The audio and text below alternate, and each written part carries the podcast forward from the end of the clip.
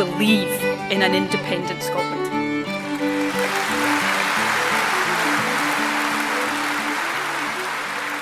Hallo und herzlich willkommen zu Folge 8 von Mein Schottland, dem Podcast über Highlands und Islands.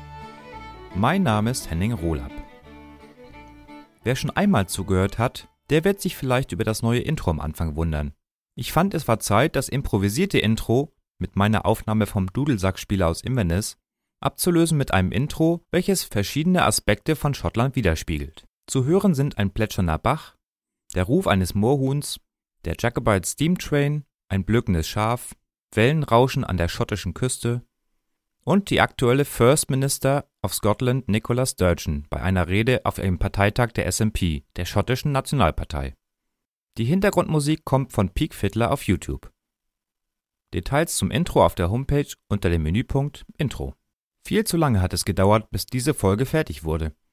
Folge 7 war deshalb wieder ein literarischer Lückenfüller mit dem zweiten Teil von Johanna Schopenhauers Reise durch England und Schottland. Das bisher umfangreichste und aufwendigste Thema ist heute dran. Schottischer Whisky. Und da das Thema wirklich sehr viele Facetten hat, kommt es auch in Rekordlänge. Mehr als 9300 Wörter enthält alleine der erste Teil. Aber zum Glück muss man Podcast-Folgen ja nicht am Stück hören, sondern kann es auch in kleine Häppchen unterteilen. Ich habe bei der Recherche, beim Schreiben und bei der Aufnahme dieser Folge sehr viel dazugelernt und mein schon vorhandenes Wissen gefestigt. Denn ich bin zwar schon lange am Thema Whisky dran und habe schon acht Destillerien besucht, gehe regelmäßig zur Whiskyprobe, mein Schrank ist voll von diversen Flaschen und ich verfolge auch diverse Internetportale zu dem Thema. Ich würde mich aber trotzdem mehr als Fan denn als Experten bezeichnen. Und mein Gedächtnis ist oft leider relativ schlecht, was die kleinen Details angeht. Daher werdet ihr in dieser Episode bestimmt etliche, hoffentlich nur kleine, Fehlerchen finden, die ihr mir gerne mitteilen dürft.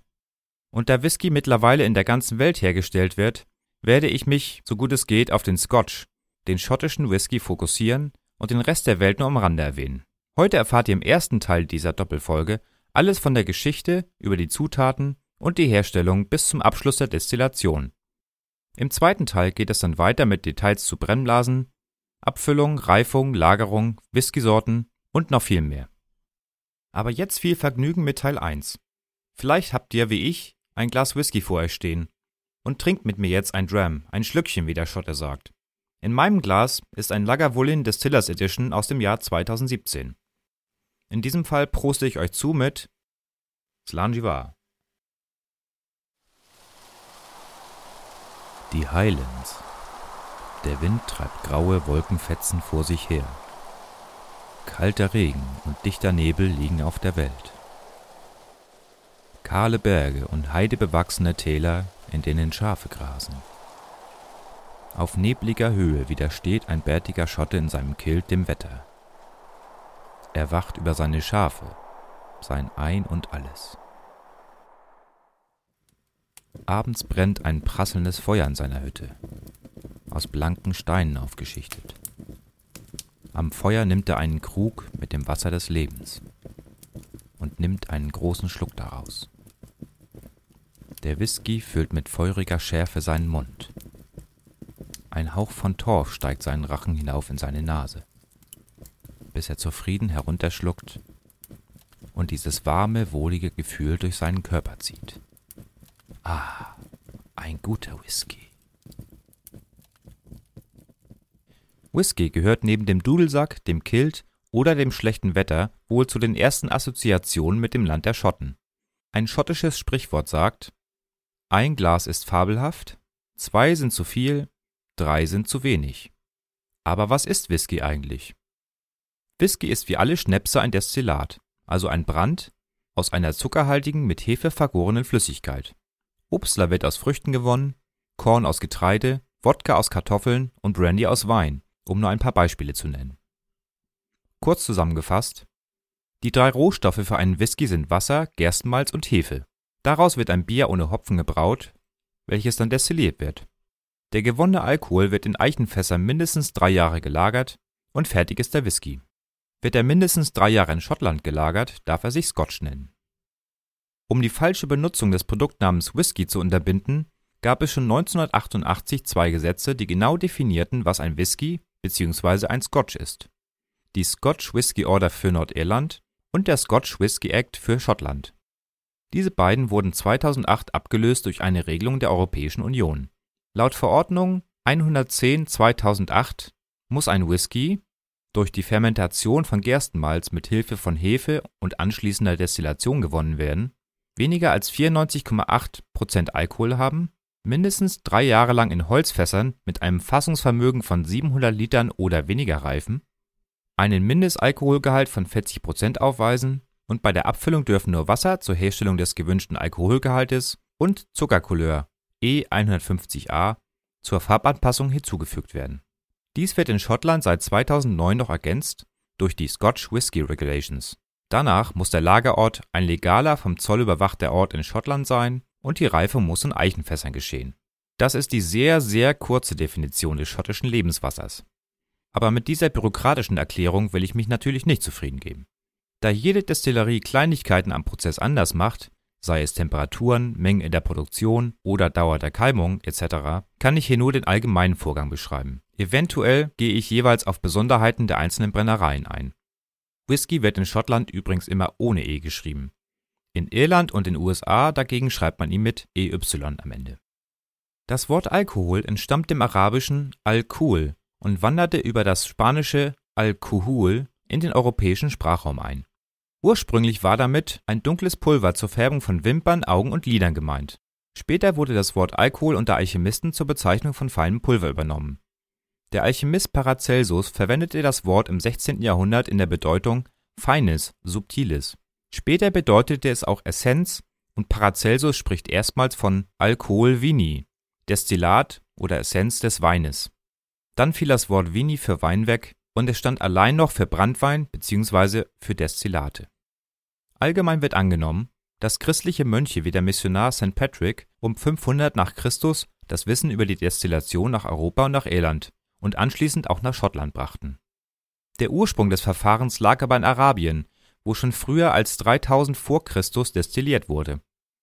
Christliche Klöster waren damals Orte, wo Wissen bewahrt, verbreitet und auch technologische Neuerungen erforscht wurden einer der wenigen positiven Effekte der christlichen Missionierung. Die Grundlage von Whisky, im Prinzip ein Getreidesud, also ein einfaches Bier ohne Hopfen, wurde vermutlich schon in Skara Brae auf Orkney vor fast 5000 Jahren hergestellt. In Steuerunterlagen zum Kauf von 500 Kilogramm Malz durch den Benediktinermönch John Core findet sich 1494 das Wort Aqua Vitae, Wasser des Lebens, zum ersten Mal auf Anweisung König James IV. sollte Core dieses Lebenswasser herstellen. Es war aber noch nicht zum Genuss gedacht, sondern wurde zunächst für medizinische Zwecke wie Salben oder Tinkturen genutzt. 1505 bekam die Mediziner und Baderzunft in der Hauptstadt Edinburgh das königliche Privileg, Alkohol zu brennen. Angezogen durch die anregende und berauschende Wirkung begann die Bevölkerung aber selbst mit der Herstellung von reinem Alkohol im 15. Jahrhundert war Whisky noch etwas für die harten Männer. Das lag schlicht daran, dass ein Whisky damals einfach der reine Rohbrand und sowohl vom Alkoholgehalt als auch vom Geschmack her praktisch ungenießbar war. Dazu waren sie in Schottland oft torfig vom Torfeuer und aufgrund der Herstellungsart auch stark schwankend in der Qualität. Auf die Idee, dass der Whisky länger in Fässern gelagert werden könnte, um ihn zu verbessern, kam zunächst niemand. Vermutlich wurde einmal ein Whisky zur Aufbewahrung oder zum Transport in ein altes Sherry- oder Portweinfass gefüllt und beim Öffnen stellte man eine positive Geschmacksveränderung fest. Jeder Bauernhof brannte damals mindestens zum Eigenbedarf Whisky. Seit 1644 wurde Whisky in Schottland auch besteuert, um die Staatskasse zu füllen und damit einen Krieg gegen England zu finanzieren. Die Zahl der illegalen Destillerien stieg noch einmal rasant an. Man schätzt, dass es zwischen 16 und 1700 an die 14.000 von ihnen gab. Schottland war damals faktisch bankrott und auch die Steuer auf Alkohol änderte daran nichts. Aus Verzweiflung nahm das schottische Parlament das Angebot Englands an, ihre Schulden zu übernehmen. Eine kleine Bedingung war allerdings die Auflösung des schottischen Parlaments. Der Auflösung wurde zugestimmt, und mit dem Act of Union 1707 vereinigten sich Schottland und England zum Königreich Großbritannien. Man sagt, es war einiges an Bestechung im Spiel, um die Parlamentsmitglieder davon zu überzeugen. Natürlich waren die meisten Schotten gegen eine Vereinigung mit England, und so brodelte es in der Bevölkerung. Als dann 1725 noch eine Malzsteuer eingeführt wurde, entlud sich die Wut der Menschen in Unruhen auf den Straßen mit vielen Toten. Nun war das Brennen endgültig zu teuer für kleine Bauern geworden. Jedenfalls offiziell. Die Brenner mussten nun im Geheimen ihrer Tätigkeit nachgehen. Man brannte nachts, damit niemand die Rauchsäule der Torfeuer sah, man brannte in Höhlen in den Bergen und Whisky wurde nachts auf versteckten Pfaden von Ort zu Ort geschmuggelt. Die Steuereintreiber standen bei ihrer Arbeit auf verlorenem Posten. Die Bevölkerung hielt zusammen, die Clans schützten sich gegenseitig und sogar die Kirche half bei der Beeinflussung von Gerichten, um eine Verurteilung zu vermeiden. 1736 taucht dann das Wort Whisky erstmals in Schriften auf. Es leitet sich aus dem schottisch-gälischen Ushgebar her, was Wasser des Lebens bedeutet. Über die Jahrhunderte wandelte sich Ushgebar lauttechnisch um, es wurde anglisiert, also in die englische Sprache übernommen, und wurde zu Whisky oder Whisky. Nach der verheerenden Niederlage der Jakobiten unter Charles Edward Stuart, auch bekannt als Bonnie Prince Charlie, bei der Schlacht vor Culloden 1746 erhöhten die siegreichen Engländer die Repression auf die Bevölkerung. Es wurden der Dudelsack, das Tragen des Kilts und die private Destillation verboten. Die schottischen Traditionen sollten ausgelöscht werden. Aber gerade das motivierte die störrischen Schotten, es weiter im Verborgenen zu tun. In den folgenden Jahren gab es eine Vielzahl von Steuererhöhungen, die Einführung verschiedener Pflichten für die Brennereien und andere Lizenzbestimmungen. Das Ganze war so unübersichtlich, dass eine Neuregelung nötig war. Zu Beginn des 19. Jahrhunderts wurde inzwischen beinahe jede Flasche Whisky in Schottland illegal hergestellt. Der Kampf gegen die Obrigkeit beim Whisky war in der Bevölkerung tief verankert, und auch der Nationaldichter Robert Burns heroisierte die Schwarzbrenner mit dem Spruch Freedom and Whisky gang together. Freiheit und Whisky gehören zusammen. Ein Beispiel dafür waren Frauen, die Gefäße mit Whisky unter ihrem Rock festbanden und als vermeintlich Schwangerer durch die Kontrollen schmuggelten. Sie gingen in die Geschichte ein als Bellicantines. 1822 wurde in Schottland dann der Illic Distillation Act, das Gesetz über die illegale Destillation, verabschiedet, der das Steuerrecht vereinfachte, aber auch die Rechte der Großgrundbesitzer stärkte. Wieder kam es zu Unruhen, und so kam 1823 der Excise Act, das Verbrauchssteuergesetz, welches klar regelte, welche Art der Produktion legal und welche illegal war.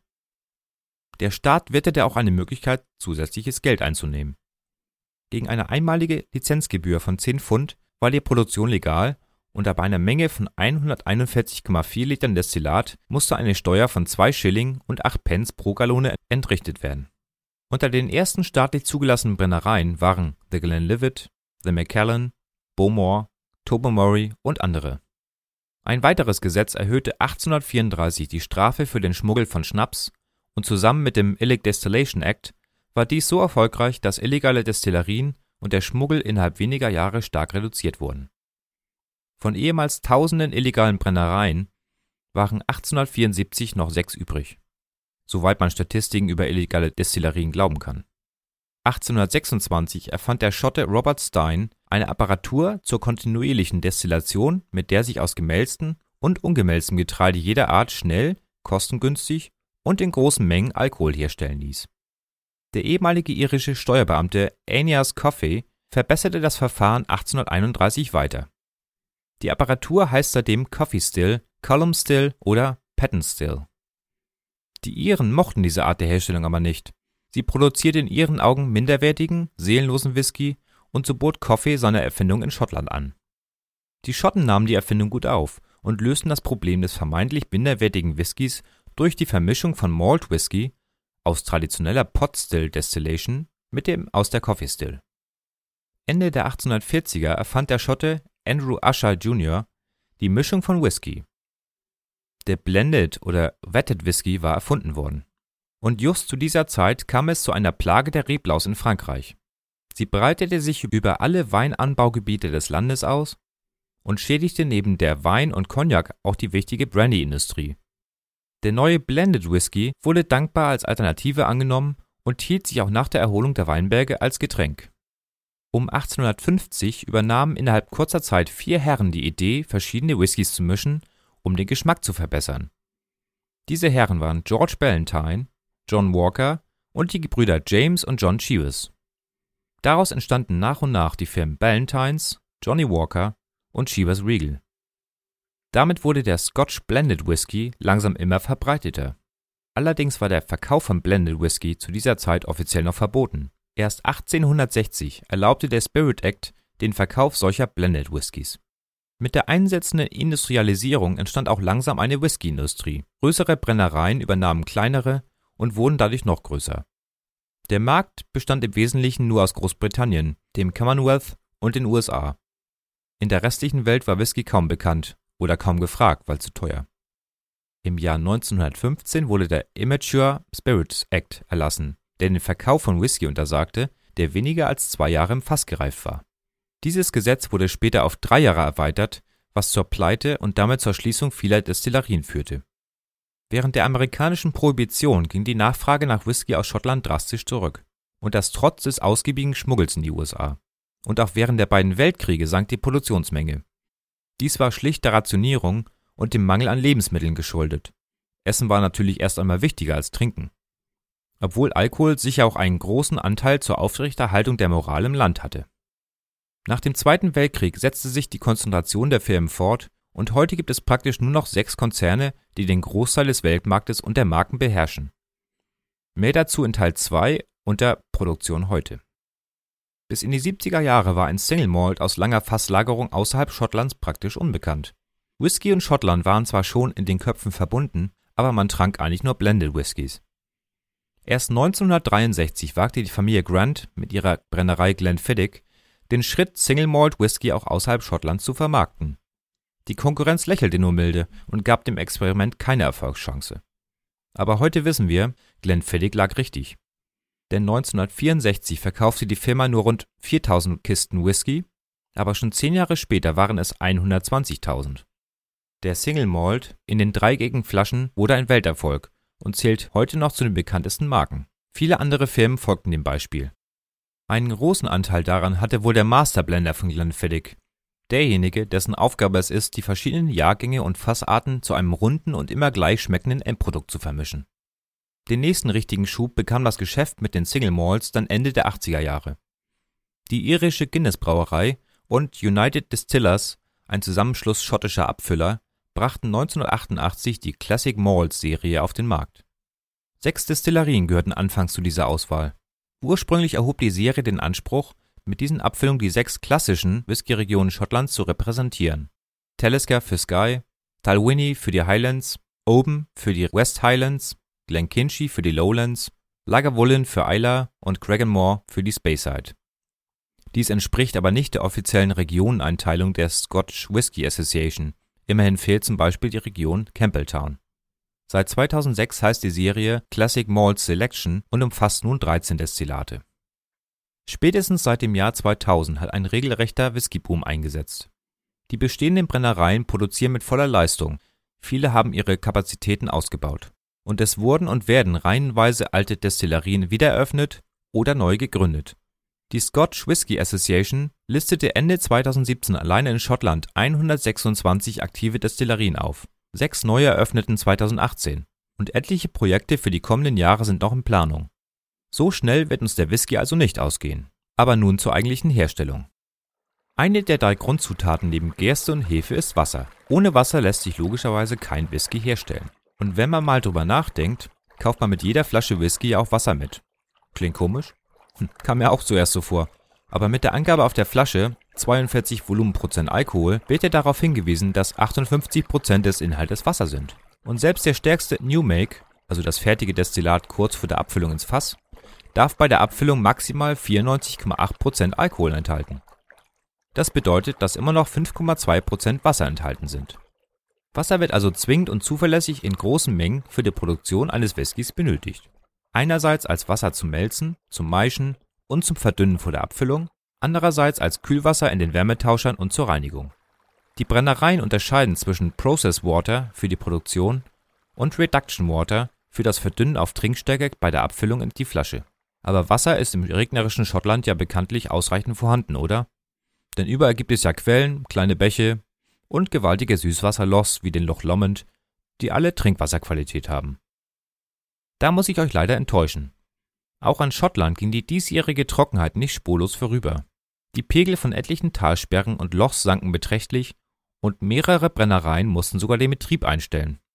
Die Destillerie Blair Ethel war im August sogar gezwungen, die Produktion vier Wochen aufgrund zu niedrigen Wasserstandes auszusetzen.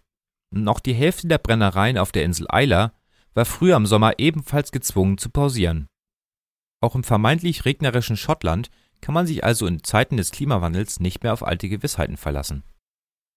Viele Brennereien besitzen zur Sicherung der Wasserversorgung eigene Quellen auf eigenem Land, die meisten bedienen sich aber aus freien Quellen, die oft in unmittelbarer Nähe zur Produktionsstätte liegen, und manche nutzen einfach das normale Wasser aus der Leitung.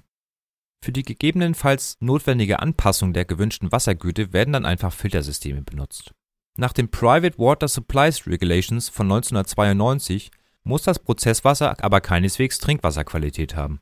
Denn eventuelle Schwebstoffe oder andere leichte Verunreinigungen, die sonst im Wasserwerk herausgefiltert würden, werden spätestens durch die zweimalige Destillation unschädlich gemacht und gelangen nicht in das Endprodukt. Das Wasser aus Quellen und Gewässern nimmt auf seinem Weg durch das Gelände bestimmte Anteile aus der Umgebung auf und führt sie mit sich.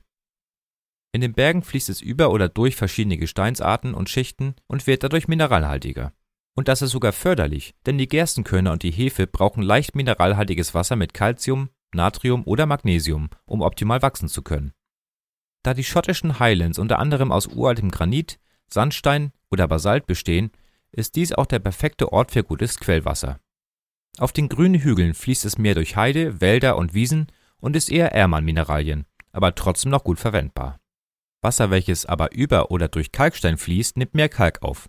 Es wird also härter und ist nicht so gut geeignet für die Herstellung von Aquavitae. Außerdem hinterlässt der Kalk seine Spuren auf dem Weg durch die Produktion. Das kennt jeder von den Kalkrinnen im Badezimmer.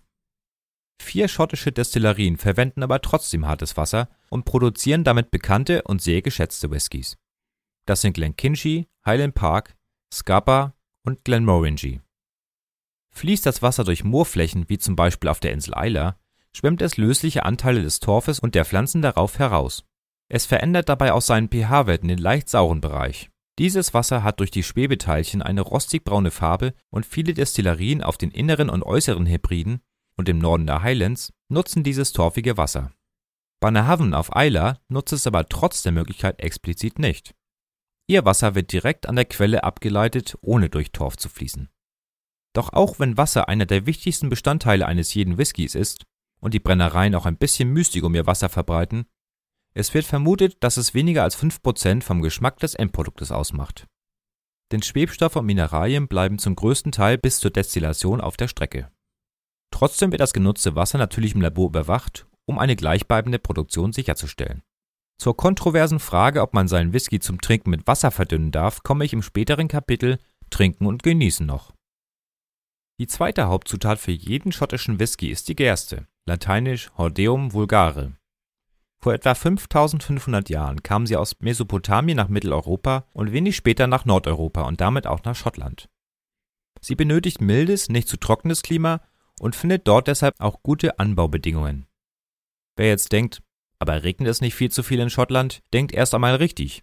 Jedoch befinden sich die Anbauflächen eher an den Lowlands und an der Ostküste von Schottland, wie in den Gegenden Lothian, Fife, Angus und Aberdeenshire, wo der Niederschlag nicht so ausgiebig ist wie in den Highlands. Teilweise wird die Gerste sogar in direkter Nachbarschaft zur Destillerie oder sogar auf eigenen Feldern angebaut.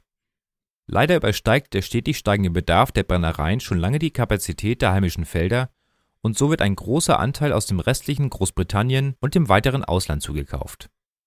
Die weltweit größten Erzeugerländer von Gerste sind übrigens, absteigend vom Platz 1, Russland mit 18 Millionen Tonnen, Deutschland mit 10,7 Millionen Tonnen und Frankreich mit 10,3 Millionen Tonnen. Für günstige Whiskys, die aus verschiedenen Destillerien gemischt werden, die sogenannten Blends, wird oft auch ein Anteil von Alkohol aus ungemälztem Getreide dazugegeben. Diese Grain Whiskys werden aus Gerste, Weizen oder sogar Mais hergestellt. Die Scottish Barley Variety Database listet aktuell alleine 684 verfügbare Gerstensorten auf. Insgesamt gibt es weltweit etwa 5500 von ihnen. Darunter sind aber viele alte und nicht mehr genutzte Sorten. Zugelassen für die Destillation vom Institute of Brewing and Distilling sind momentan lediglich zehn. Die Namen klingen teilweise sehr exotisch und eher nach Buch- oder Heldennamen. Hier in der Reihenfolge der Beliebtheit: Optik, Belgravia, Concerto, Propino, Quench, Shuffle, Moonshine, Odyssey, Chronicle und Overture. Die Anforderungen an eine moderne Getreidesorte für die Whiskyindustrie sind vielfältig und vor allem auf schnelles Wachstum, hohe Ernteausbeute und einen hohen Anteil an Stärke ausgelegt. Denn viel Stärke bringt beim späteren Maischen viel Zucker und damit auch viel Alkohol. Außerdem werden Sorten mit einem geringen Stickstoffanteil bevorzugt, da ein zu hoher Stickstoffgehalt bei der Fermentation zu schlechten Aromen führen kann. Und das alles am besten kombiniert mit einer geringen Anfälligkeit für Krankheiten und Schädlinge und gutem Wachstum auf jeder Art von Boden. Durch vielfache Kreuzung und andauernde Forschung sind heute wahre Hochleistungsgetreidesorten im Einsatz. Ein kleiner Trend geht jedoch in die Richtung, möglichst auf lokalen und teilweise sogar Biogetreideanbau zu setzen. Dies ist vorteilhaft aufgrund der Nähe zum Produktionsort und ermöglicht es der Brennerei zusätzlich mit Attributen wie Organic, also Bio, und regionalem Anbau zu werben. So bringt die Destillerie Bruichladdich auf Islay explizit Whiskys heraus, die aus rein schottischer Gerste, nur von Islay oder aus reiner Biogerste destilliert wurden. Dafür wurden Kooperationen mit lokalen Bauern geschlossen, die exklusiv für sie Gerste anbauen. Mehr als acht verschiedene Sorten wurden oder werden verwendet, darunter auch eine alte sechsreihige Gerste, die vermutlich seit 5000 Jahren auf den Orkneys von Menschen genutzt wird, die Bear Barley. Sie hat einen kürzeren Zeitraum im Jahr, wo sie überhaupt angebaut werden kann, wächst langsamer und ist nur halb so ertragreich, verleiht dem Destillat aber einen besonderen Geschmack. Die Auswanderer aus Schottland und Irland, die bei ihrer Ankunft in den USA zunächst auf den Anbau von Gerste größtenteils verzichten mussten, stiegen gezwungenermaßen schnell auf Mais und Roggen um. Die heute bekannten amerikanischen Bourbon oder Rye Whiskys müssen mindestens 51% Alkohol aus Mais bzw. aus Roggen enthalten. Aufgefüllt wird dann meist mit Roggen, Weizen oder Gerstenbrand. Man unterscheidet grundsätzlich zwischen Sommer- und Wintergerste. Die Wintergerste wird bereits im September gesät und wird zu Beginn des nächsten Sommers geerntet. Sie ist ertragreicher und braucht länger bis zur Ernte als die Sommergerste, knapp sieben Monate, hat aber einen höheren Anteil an Eiweiß. Daher wird sie meistens als Tierfutter verwendet. Die Sommergerste hingegen wird im Frühjahr ausgebracht und benötigt nur dreieinhalb Monate bis zur Ernte. Geerntet wird dann Anfang August, Ende Juli, wenn das Getreide schön trocken ist. Bei der Ernte mit dem Mähdrescher werden dann die Körner von den Hülsen, Halmen, Spelzen und Grannen, die Haare der Gerste, getrennt. Für die anschließende Lagerung ist eine niedrige Feuchtigkeit von unter 14 Prozent notwendig, sonst kann es zu Schimmel oder Pilzbefall kommen. Gegebenenfalls muss mit technischen Mitteln nachgetrocknet werden. Kommt die Gerste dann aus dem Lagersilo in die Melzerei, wird sie nochmals gesiebt, von Steinen befreit und durch einen Metalldetektor geleitet. Und natürlich wird auf Schädlingsbefall kontrolliert und eine Stichprobe im Labor auf ihre Eigenschaften untersucht. Bei der Freigabe für die Produktion geht es dann weiter zum Melzen. Als ersten Arbeitsschritt für einen Whisky muss nun das sogenannte Malz hergestellt werden. Die angelieferte und vorbereitete Gerste wird in Einweichbecken, sogenannten Steeps, vom Englischen ziehen lassen, für mehrere Tage abwechselnd unter Wasser gesetzt und trockengelegt. So können sich die Körner mit ausreichend Flüssigkeit vollsaugen. Sobald sie genug Feuchtigkeit aufgenommen haben, gewünscht ist zwischen 35 und 43 Prozent, wird das Wasser abgelassen und das feuchte Malz wird auf den Malzboden, die sogenannte Tenne, gebracht. Hier wird es mit Wagen auf dem Boden in einer etwa 10 cm dicken Schicht ausgebreitet und unter kontrollierter Belüftung vier bis sieben Tage keimen gelassen. Es entsteht das sogenannte Grünmalz. Dabei sind konstante Feuchtigkeit und niedrige Temperaturen von 12 bis 17 Grad wichtig. Traditionell wurden die Feuchtigkeit und die Temperatur durch das Öffnen oder Schließen der Fenster auf dem Malzboden reguliert. Eine Kunst für sich bei dem wechselhaften schottischen Wetter. Regelmäßig wird das Grünmalz auch bewässert, um auf einen Endstand von 48% Feuchtigkeit zu kommen. Damit jedes Korn gleiche Bedingungen hat, wird das Malz täglich gewendet. Dies geschieht durch verschiedene Gerätschaften, entweder mit einer Art riesiger Hake, einer Schaufel oder motorbetriebenen Paddelwändern, die von Hand über den Malzboden gezogen werden. Da das Getreidekorn ja der Samen der Gerstenpflanze ist, hat es Nährstoffe in Form von Stärke (ca. 60%) und Zucker (ca. 2%) eingelagert. Für die spätere Gärung durch Hefepilze wird aber möglichst viel Zucker im Korn benötigt. Die Ausbeute an Alkohol wäre sonst viel zu niedrig. Die langen Stärkemoleküle müssen also geknackt und zu kürzeren Zuckermolekülen werden.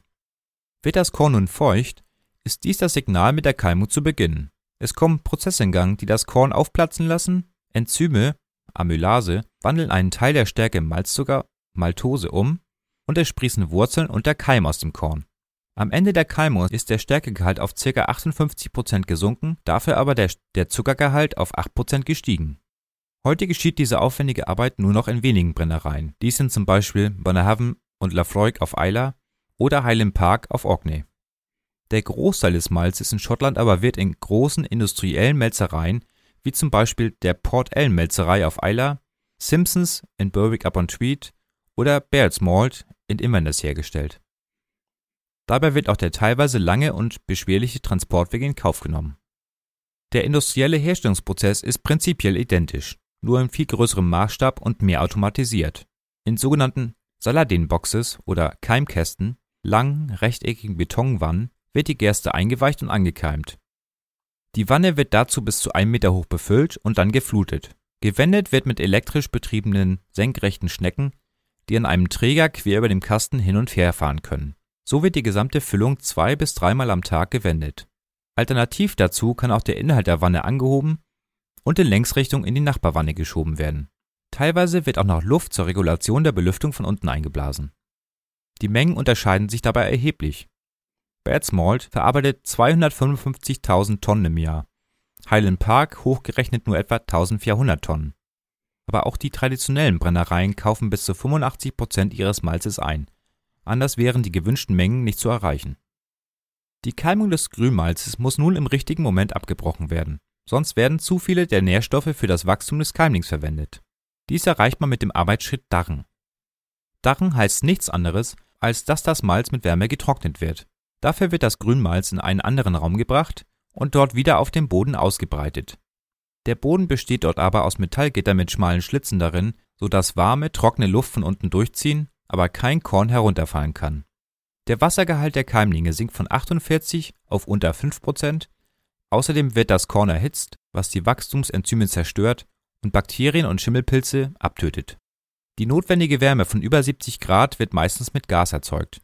Wenige Destillerien nutzen dazu noch Kohle oder Torf, auf Englisch Peat.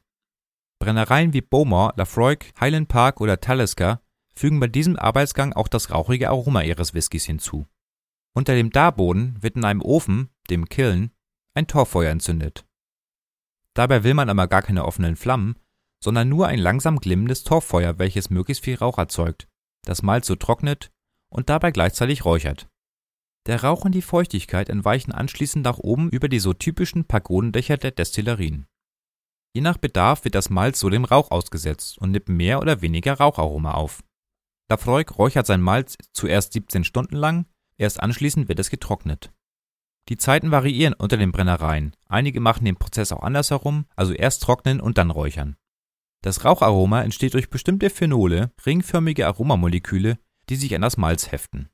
Die Menge an Raucharoma wird im ppm angegeben, Parts per Million, wobei die Angabe auf Flaschen von extrem rauchigen Whiskys wie dem Octomore von Bruichladdich eher ein Werbestichwort ist, denn sie bezieht sich auf die Höhe der Phenolanteile direkt nach dem Räuchern. Ein Teil dieser Phenole geht aber während der folgenden Produktionsschritte wieder verloren.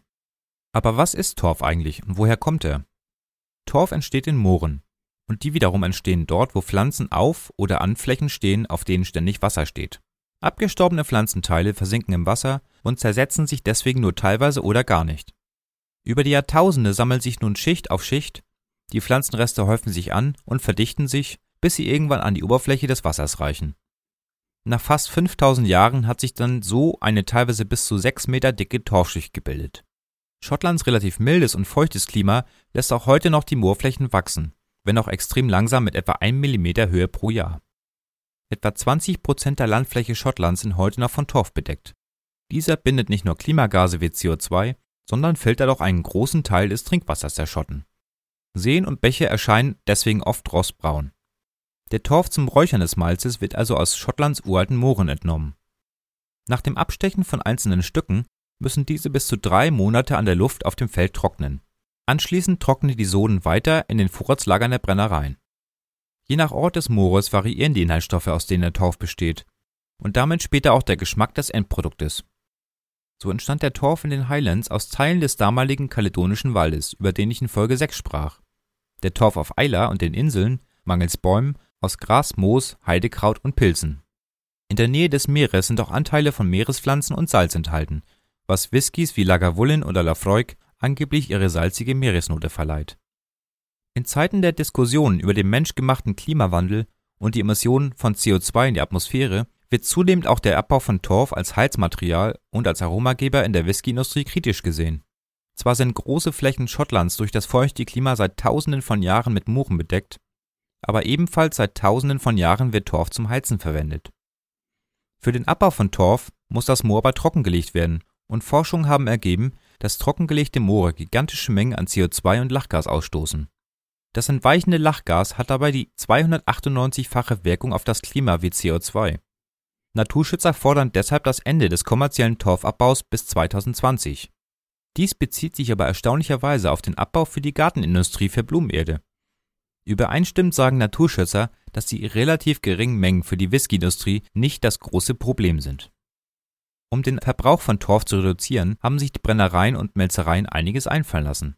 Bei Bowmore wird der Torf zu Granulat vermahlen und dann verbrannt, um mehr Rauch zu erzeugen. Und in den großen Melzereien wird der Rauch heute nicht nur einmal durch das Grünmalz geleitet und entweicht dann über das Dach, sondern man leitet ihn über mehrere Darböden, um ihn möglichst effizient zu nutzen. Großmelzereien wie Port Ellen nutzen bis zu 5 Tonnen Torf pro Melzvorgang, die Brennerei Tamdu nur etwa 5 Tonnen im Jahr. Das fertige Malz ist nach dem Darren nur begrenzt haltbar, da es noch Restfeuchte enthält. Bevor es aber zur Maische werden kann, müssen die Körner erst gemahlen werden. In einer Siebmaschine werden vorher nochmals Steine abgetrennt. Dann geht es in die Mühle. Die Mühlen mahlen aus dem Malz groben Schrot, den sogenannten Grist. Wichtig ist hierbei, dass der Schrot nicht zu fein gemahlen wird, sonst würde der entstehende Brei nach dem Maischen viel zu schwer abfließen und müsste nochmal gefiltert werden. Alles Arbeitsgänge, die unnötig Zeit kosten. Single-Malt-Brennereien nutzen übrigens meist Walzmühlen mit zwei Mahlgängen, Grain-Brennereien eher Hammermühlen. Viele Brennereien nutzen seit Jahrzehnten dieselbe Mühle, sehr zum Leidwesen der Mühlenhersteller. Ihre Mühlen sind so robust, dass die Firmen in der Mangelung an neuen Aufträgen pleite gingen. Einen Hersteller, dem es so erging, findet man zum Beispiel bei Managmore, Bannerhaven oder Talisker die Firma Portreos aus Leeds. Die Führer der Brennereien schwärmen noch heute von der Langlebigkeit und Fehlerfreiheit der Portreos-Mühlen. In der Maischepfanne, auf Englisch Maschtan, werden einige Tonnen Schrot mit etwa 60 bis 70 Grad heißem Wasser vermischt, bis eine Art dickflüssiger Getreidebrei entsteht. Das Verhältnis beträgt dabei etwa einen Teil Schrot auf vier Teile Wasser. Dieser Brei wird etwa 15 Minuten ruhen gelassen. Dadurch wird die Stärke aus den geschroteten Körnern gewaschen und Enzyme wie Amylase spalten die Stärke in, unter anderem, Malzzucker, Maltose auf. Die Auswaschung der löslichen Anteile der Maische wird durch rotierende kreisende Arme oder Messer innerhalb der Maischepfanne noch unterstützt. So soll möglichst wenig vom kostbaren Zucker in den Körnern bleiben und alle Inhaltsstoffe des Malzes in eine wasserlösliche Form gebracht werden. Früher waren diese Maischebehälter noch aus Holz und die Maische musste per Hand umgerührt werden. Später wurden sie wegen des Verschleißes der Behälter aus einzelnen verschraubbaren Teilen aus Gusseisen gefertigt. Waren die ersten Behälter noch offen, baute man später nur noch solche mit Deckel, um den Verlust an Flüssigkeit durch Verdampfen und den Verlust an Wärmeenergie zu minimieren. Heute sind sie oft aus Edelstahl, sie lassen sich einfacher reinigen und halten praktisch ewig. Etwa eine Stunde wird die Maische bei 45 Grad gerührt, dann wird die erste Füllung abgelassen. In den alten Maischebottichen musste man dann warten, bis die leichteren festen Bestandteile des Schrotes aufschwammen und die Würze abfließen konnte. Die festen Bestandteile bildeten dabei einen natürlichen Filter für die Schwebstoffe. Dies dauert aber bis zu sechs Stunden. Um das Verfahren zu beschleunigen, bauen immer mehr Brennereien große, moderne Läuterbottiche, auf Englisch Lautertons, ein. In diesen Behältern sind feine Siebe am Boden eingebaut, was den Abfluss auf etwa eine Stunde beschleunigt und auch mehr Schwebstoffe zurückhält. Die Würze läuft im Behälter unterhalb des Läuterbottiches, die sogenannten Underbacks. Beim Umpumpen in die Gärbehälter wird dem Zuckerwasser, welches jetzt Wort, Würze heißt, über einen Wärmetauscher die Wärme entzogen und auf etwa 20 Grad heruntergekühlt. Mit der entzogenen Energie wird eine zweite Füllung Wasser erhitzt und in den Maischebottich gefüllt. Diesmal erhöht man die dauerhafte Temperatur auf 70 Grad, um verbleibende Stärke auszuwaschen. Diesen Vorgang wiederholt man noch ein drittes, heißeres und seltener sogar ein viertes Mal. Die vierte Füllung wird dann aber aufgrund des geringen Zuckergehaltes direkt für die erste Füllung der nächsten Maische benutzt. Die festen, für die weitere Produktion unverwertbaren Anteile der Maische heißen Druff und werden getrocknet als Kraftfutter für die lokale Tierzucht verwendet. Die Würze wird nun in hohe, hölzerne Behälter mit Holzdeckel umgepumpt, die Washbacks. Sie bestehen meist aus Douglasienholz, Oregon-Kiefer, Lärche oder Eiche und sind 6 bis 7 Meter hoch und 3 bis 4 Meter im Durchmesser bei einem Volumen von 1000 bis zu 70.000 Litern. Sie haben einen hölzernen zweiteiligen Deckel mit hochklappbarem Teil zur Kontrolle der Gärung und zur Reinigung. Auch hier kommen heute aber immer mehr Edelstahlbehälter zum Einsatz. Obwohl manche Kenner meinen, dass sich der Geschmack von Whiskys aus Holzbehältern positiv unterscheide von denen aus Edelstahlbehältern, ist da rein chemisch gesehen nichts dran. Für den Betrieb ist Holz sogar unvorteilhaft. In den Poren des Holzes können Essigbakterien entstehen und den Geschmack des Destillats negativ beeinflussen. Um das zu vermeiden, müssen die Holzbehälter regelmäßig und gründlich mit Dampf gereinigt werden, außerdem verschleißen sie mit der Zeit. Das alles ist bei der modernen Edelstahl-Variante nicht der Fall. In Schottland wird nun, meist durch Zugabe von Trockenhefe, die Gärung in Gang gesetzt. Die Hefepilze verdauen den Zucker und als Abfallprodukt entstehen CO2, Alkohol und Wärme. Zusätzlich entstehen fruchtige Aromastoffe, vor allem sogenannte Ester, die einen großen Anteil an der Geschmacksvielfalt der Whiskys haben. Über 90 verschiedene Arten an Estern wurden bisher identifiziert. Eine erste Hefeart, die Bäckerhefe, sorgt für eine schnelle Gärung und leichte Säuerung der Würze. Die zweite Hefeart, die Brauereihefe, kann besser in einem leicht sauren Milieu leben und verarbeitet erst später effektiv den Zucker. Beide zusammen sorgen für einen hohen Alkoholgehalt von über 8%. In den USA züchten Brennereien sogar oft ihre eigenen patentierten Hefen, die wie der Schatz des Betriebes gehütet und krisensicher verwahrt werden. Die aufsteigende Kohlensäure lässt die Würze nun langsam aufblubbern wie ein eingeschenktes Bier. Damit der Gärbehälter nicht überschäumt, dreht sich innen am Deckel meist ein Ventilator mit langen Armen, der den entstehenden Schaum zerstört. Das entstehende CO2 wird abgesaugt und nach draußen geführt. Deshalb wird den Besuchern in einer Führung immer geraten, die Nase nur kurz und nicht zu tief in einen Washback zu stecken, sonst könnte man das Bewusstsein verlieren und im schlimmsten Fall in eine CO2-Narkose fallen. Schon beim Riechen kann man eine gewisse Süße erkennen, gepaart mit einer beißenden Kohlensäurenote. Die Gärzeit beträgt in der Regel zwischen zwei und vier Tagen. Den Rekord hält wohl die Destillerie Scapa auf Orkney mit satten 160 Stunden. Das sind sechseinhalb Tage. Getorftes Malz braucht etwas mehr für die Gärung, da die Phenole das Wachstum der Hefe hemmen. Im Mittel haben sich 55 Stunden Gärzeit etabliert. Als unterste Grenze werden 48 Stunden angesehen. Dann verändert sich die chemische Zusammensetzung der Maische und damit auch der Geschmack des Endproduktes. Teilweise kann das durch das Mischen verschiedener Fässer später aber noch ausgeglichen werden. Diese kurze Methode wird nur von Herstellern verwendet, die ihren Ausstoß an Alkohol maximal erhöhen wollen. Aus dem Würze-Hefe-Gemisch ist ein Altjungbier, das sogenannte Wash, entstanden. Eine dunkelbraune, bereits leicht alkoholische Flüssigkeit mit bis zu 9% Alkohol. Perfekt vorbereitet für den nächsten Arbeitsschritt. Die Destillation. Würde man jetzt Hopfen hinzufügen, hätte man ein starkes Bier gebraut. Biertrinker könnten also sagen, für Whisky muss ein Bier sterben. Heiß wird es im nächsten Arbeitsgang, der Destillation. Einer der Höhepunkte bei jeder Destillerieführung ist das Stillhouse, also der Brennraum oder das Brennhaus, in dem die kupfernen Brennblasen, die Stills, stehen. Hier schlägt einem als Besucher immer wohlige Wärme entgegen. Meist nicht unangenehm, wenn man gerade eben noch einen Schauer des schottischen Sommers abbekommen hat. Die Destillation eines schottischen Whiskys geschieht prinzipiell im sogenannten diskontinuierlichen Verfahren. Diskontinuierlich bedeutet, dass immer erst ein Brennvorgang beendet sein muss, bevor der nächste beginnen kann und neue Maische in den Kessel gefüllt wird. Dies kostet natürlich Zeit, bringt aber durch die Reaktion der Maische mit der Kupferoxidschicht der Brennblasen auch besonders runde Aromen. Gebrannt wird bei einem schottischen Whisky fast ausschließlich in zwei Brenndurchgängen. In Irland wird der Whisky, hier mit E geschrieben, heute in drei Brenngängen hergestellt. Die moderne kontinuierliche Methode zur Destillation nach Robert Stein bzw. Enias Kaffee wäre zwar deutlich effektiver und zeitsparender, würde aber auch weniger Aromen bilden und außerdem würde der Charme der guten alten Handwerkskunst für die Besucher wegfallen, auch wenn Handwerkskunst bei bis zu 12 Millionen Litern im Jahr nicht mehr zutrifft.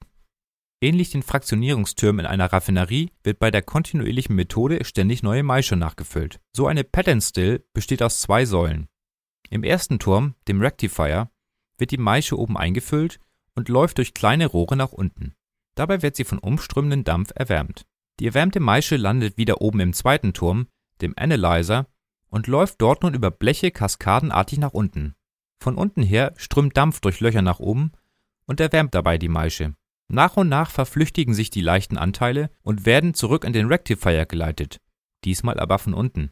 Hier steigen die leichten Dämpfe durch Lochbleche nach oben und erwärmen so die kleinen Rohre, durch die die Maische am Anfang eingefüllt wurde. Sie geben ihre Wärme also ab und fangen je nach Schwere an, in der Höhe zu kondensieren. Der Wasserdampf bleibt zuerst auf der Strecke, dann die schwersten Alkohole und Aromen und ganz nach oben schaffen es nur die leichtesten. Das Wasser am Boden wird abgeschieden und wieder dem Kreislauf zugeführt.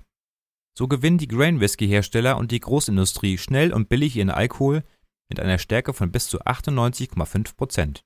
Aber zurück zu unserer Whiskyproduktion. Der erste Brennvorgang dient der Konzentration des Alkoholgehalts. Der Wash wird in die Washstills gepumpt, bis diese zu etwa drei Vierteln gefüllt sind. Kapazitäten von 1500 bis 30.000 Litern sind hier üblich. Dann wird der Kessel von unten her erhitzt auf etwa 80 Grad. Wichtig ist natürlich weit unter 100 Grad zu bleiben, sonst würde auch der Wasseranteil verdampfen und das Ergebnis verwässern. Das Erhitzen geschieht heute fast ausschließlich indirekt mit Heißdampf oder Heizschlangen innerhalb der Brennblase. Seltener beheizt die Gasflamme den Kesselboden direkt von unten. Bei der direkten Heizung muss nicht nur der Boden der Brennblasendicke ausgeführt, sondern auch ein Bodenrührwerk eingebaut werden, welches verhindert, dass der Wash am Boden anbrennt, der sogenannte Rummager. Meistens ist es eine Art Kettenhemd aus Kupfer, was über den Kesselboden gezogen wird. Der erhitzte Wash fängt nach etwa 30 Minuten an zu brodeln und zu schäumen und die ersten leicht flüchtigen Dämpfe, die sogenannten Low Wines, steigen in der Brennblase auf.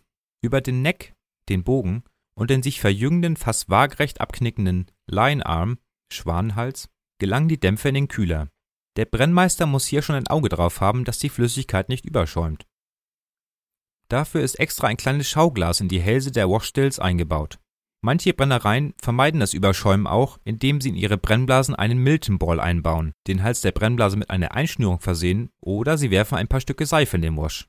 Das klingt nicht sehr appetitlich, aber die Seife zerstört den Schaum zuverlässig und verlässt aufgrund ihres Siederpunktes wie Wasser oder höher nicht die Washstill. Das Überschäumen oder Überlaufen wäre an sich gar nicht so schlimm, aber die feinen, festen Anteile des Wash würden sonst die Kühlschlangen des folgenden Wärmetauschers verstopfen. Mehr zu den Brennblasen und zu Milton Ball und Linearm im Kapitel Brennblasen in Folge 2.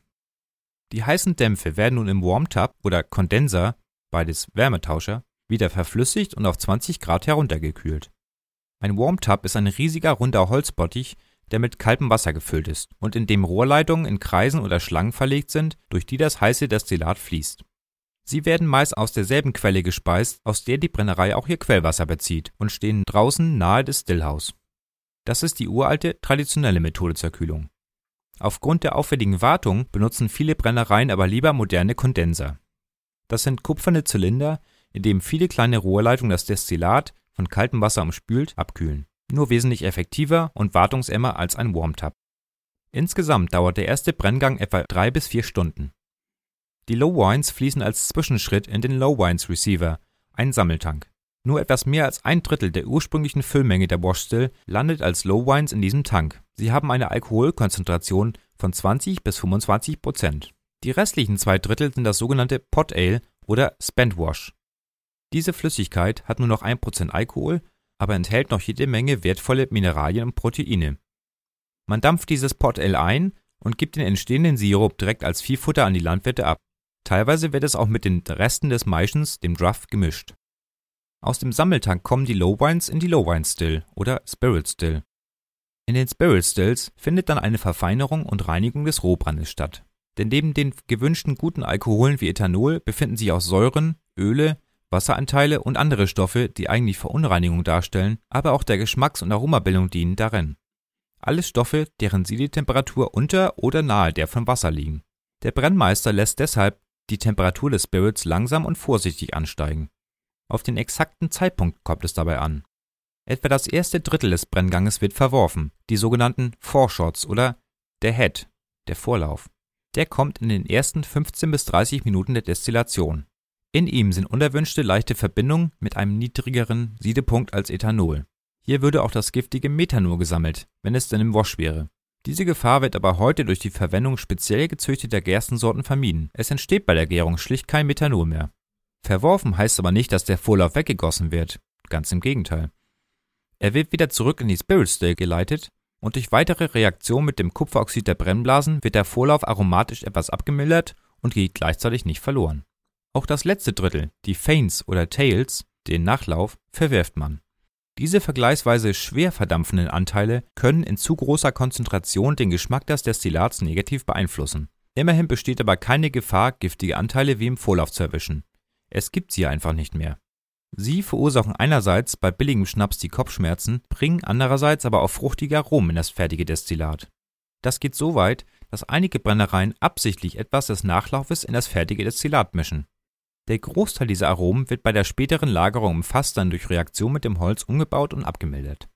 Eigentlich will man nur den Mittelcut, das Heart oder Heart of the Run, den Mittellauf. Er ist das Filetstück des Destillierens, denn hier ist der Alkohol am reinsten. Etwa drei Stunden wird der Mittellauf abgezogen und während dieses Vorganges sinkt der Alkoholgehalt von anfangs 75 auf 60 Prozent. Für die Brennerei mit rauchigen Whiskys ist er extrem wichtig, denn die rauchigen Anteile, phenolverwandte Moleküle, verdampfen ziemlich spät und damit sehr nah an der Grenze zwischen Mittellauf und Nachlauf. Der kondensierte Alkohol aus allen Brennblasen fließt durch den Spirit Safe. Das ist ein Kasten aus poliertem Messing mit Glasscheiben, in dem sich die Ausflüsse der Brennblasen befinden und Glasschalen, die als Abfluss dienen. Der Kasten hat einen aufklappbaren Deckel, der allerdings von einer dicken Messingstange verschlossen und mit dicken Vorhängeschlössern gesichert ist. So wird verhindert, dass unverzollter Alkohol abgezweigt wird. Den Schlüssel zu diesem Kasten hatte jahrzehntelang nur der Zoll. Heute hat ihn oft auch der Brennereimanager. Ein Spirit Safe teilt sich in der Basisausführung für eine Wash Still und eine Spirit Still meist in drei Teile auf. Einen Teil mit dem Auslauf der Low Wine Still, einen Teil für den Auslauf der Spirit Still und einen für die Analyse der Destillate. Im ersten Teil befindet sich der Auslauf der Wash Still, der entweder in den Low Wines Receiver oder in den Abfluss gelenkt werden kann. Im zweiten Teil befindet sich der Auslauf der Spirit Still, der zurück in den Low Wines Receiver oder in den Spirit Receiver gelenkt werden kann. Und das dritte Abteil dient der Analyse der Low Wines und der Spirits. Zur Analyse befinden sich drei Glaszylinder im Analyseteil, die durch die Bedienung von Knäufen oder Hebeln mit einer Probe der Low Wines bzw. mit Spirit gefüllt werden können. In jedem Zylinder ist ein Thermometer fest angebracht, außerdem befinden sich ein Hydrometer oder Areometer, ein Dichtemesser aus Glas, darin. Nimmt der Stillman, der Brennmeister, nun eine Probe in einem der Zylinder, schwimmt das Hydrometer auf und er kann die Dichte und die Temperatur der jeweiligen Flüssigkeit ablesen. Mittels einer Tabelle oder aufgrund seiner langjährigen Erfahrung kann er jetzt den genauen Alkoholgehalt der Probe bestimmen. Im dritten Zylinder besteht die Möglichkeit, etwas Wasser in den Vorschatz zu mischen. Bis zu einem gewissen Anteil an langmoleküligen Fuselölen wird sich das Gemisch milchig eintrüben und Schlieren ziehen. Erst wenn das Gemisch klar bleibt, ist die Alkoholkonzentration von etwa 85 auf 75 Prozent gesunken und die schweren Fuselöle sind weg. Es ist eine weitere Möglichkeit, den exakten Zeitpunkt für das Umschalten zwischen Vorlauf, Mittellauf und Nachlauf zu erkennen. Durch Bedienung von Knäufen kann der Brennmeister den Auslauf der Spirit Still wieder zurück in die Spirit Still leiten oder über den Spirit Receiver in den Lagertank für den fertigen Feinbrand, den New Make. Dieser hat üblicherweise einen Alkoholgehalt von 60 bis 75 Prozent Lässt man einen dritten Brenngang folgen, wie es in den schottischen Lowlands lange üblich war und in Irland heute noch Standard ist, erhält man ein noch höher konzentriertes, reineres Destillat mit über 75% Alkohol mit milderem Geschmack. Dieses Destillat muss bei der Abfüllung dann auf das zugelassene Maß mit Wasser verdünnt werden. Jetzt haben wir also einen Tank voll frischem Feinbrand. Aber wie viel Alkohol ist das genau? Hat beispielsweise die Brennerei Bowmore über alle Stufen der Produktion sauber und effektiv gearbeitet, so sind aus einer Tonne Malz nach etlichen Arbeitsgängen und mehr als 14 Tagen Arbeit etwas mehr als 400 Liter abfüllbares Destillat entstanden. Ein wahnsinniger Aufwand, der dann auch irgendwie den Preis des späteren Produktes erklärt. Und da sind die jahrelange Lagerung, die Werbung, Personalkosten und sonstige laufende Kosten noch gar nicht eingerechnet. Ich hoffe, ihr seid jetzt nicht enttäuscht, aber das war schon Teil 1 um das Nationalgetränk der Schotten. Bald kommt ja hoffentlich auch schon Teil 2. Ausführlichere Informationen in Form von Quellenangaben und Links findet ihr in den Notizen zu dieser Folge und natürlich auf der Episodenseite auf der Homepage. An dieser Stelle danke an Mario für die kurzfristige Korrekturlesung. Wenn es euch gefallen hat, dann empfehlt mich doch bitte weiter und bewertet mich bei iTunes. Falls ihr Fehler gefunden, Anregungen habt oder Lob loswerden wollt, dann schreibt mir doch eine Mail an post@meinschottland.de, kommentiert unter www.meinschottland.de, auf Facebook unter Mein Schottland Podcast, ein Wort, oder twitterte mich an unter @meinschottland. Vielen Dank fürs Zuhören und bis zum nächsten Mal. Euer Henning.